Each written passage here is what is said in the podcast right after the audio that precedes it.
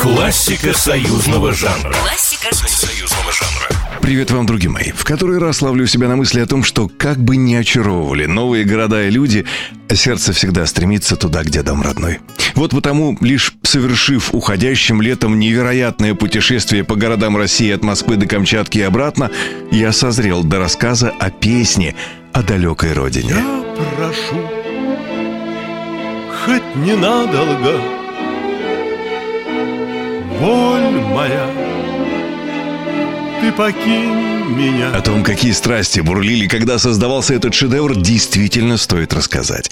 А началась вся эта история с того, что первым идею экранизации романа Юлиана Семенова «17 мгновений весны» озвучил председатель Комитета государственной безопасности СССР Юрий Андропов. К тому моменту, когда книга попала в руки режиссера Татьяны Лиозновой, уже готовый сценарий был направлен на Ленфильм, и Лиозновой пришлось потратить немало сил, прежде чем проект передали ей. И как бы мне не хотелось рассказать вам о том, как создавался фильм, оставшиеся мне мгновения эфира я все-таки потрачу на песню.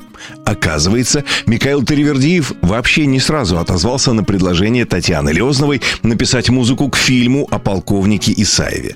Он так и признался своей супруге, что уже устал от шпионских фильмов – но внедренная Лиозновой в сценарий после ожесточенных споров с Юлианом Семеновым романтическая линия растопила сердце композитора настолько, что Таривердиев написал песни к каждой серии фильма.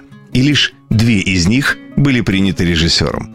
И пока кипели страсти на съемочной площадке, на тон студии закипали Таривердиев и около десятка лучших вокалистов страны. Одним из первых свои эмоции и неповторимый вокал вложил Муслим Магомаев. Но после его отказа попытаться исполнить песню иначе, Татьяна Лезнова отвергла его кандидатуру, что вызвало вполне объяснимую творческую обиду музыканта. Следом за песню взялся Вадим Мулерман, но и его вариант не устроил режиссера. И при том, что кандидатура Иосифа Кобзона изначально рассматривалась, он оказался на студии последним. Лезнова опасалась, что Кобзон окажется слишком узнаваемым, и ей хотелось, чтобы в песне был больше акцент на словах, а не на артисте. Почти месяц работы на студии и бесчисленное количество дублей проявили невероятную творческую гибкость и многогранность Иосифа Давыдовича. И в конце концов на свет появился тот самый вариант, что рвет сердца зрителей с первых слов. Где-то далеко в памяти моей Сейчас, как в детстве тепло. Классика союзного жанра. Классика союзного жанра. Программа произведена по заказу телерадиовещательной организации Союзного государства